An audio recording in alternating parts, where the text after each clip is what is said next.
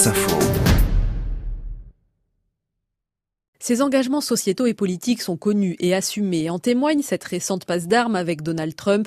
Le président des États-Unis regrette que les joueurs de NBA mettent un genou à terre pendant l'hymne national pour dénoncer les injustices raciales et précise qu'il éteint sa télévision. King James balaye la critique. Um,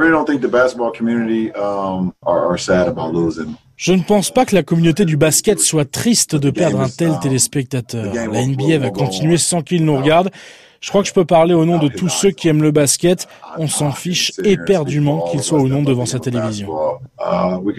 Ce que veut avant tout la star des Los Angeles Lakers pour cette présidentielle, c'est promouvoir le vote des électeurs noirs américains, les inciter à s'inscrire sur les listes électorales, à se rendre massivement aux urnes.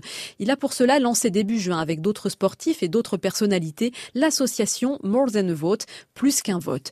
Mais peut-il réellement influencer le résultat de la présidentielle? Nicolas Martin Breteau, maître de conférence à l'Université de Lille, spécialiste de l'histoire des États-Unis. LeBron James est un personnage très intéressant parce que c'est quelqu'un qui est euh, originaire de l'Ohio et c'est un État qu'on appelle un État swing state c'est-à-dire un État qui peut faire basculer l'élection d'un côté ou de l'autre. Il a non seulement dans la communauté africaine-américaine, mais au-delà, évidemment une aura sportive, mais également une aura politique tout à fait euh, particulière qui peut peut-être faire pencher la balance du côté démocrate. Au niveau national, c'est beaucoup moins certain dans la mesure où euh, LeBron James ne convertira que les convertis. Principal terrain de ses prises de position, les réseaux sociaux. LeBron James est suivi par plus de 136 millions de personnes.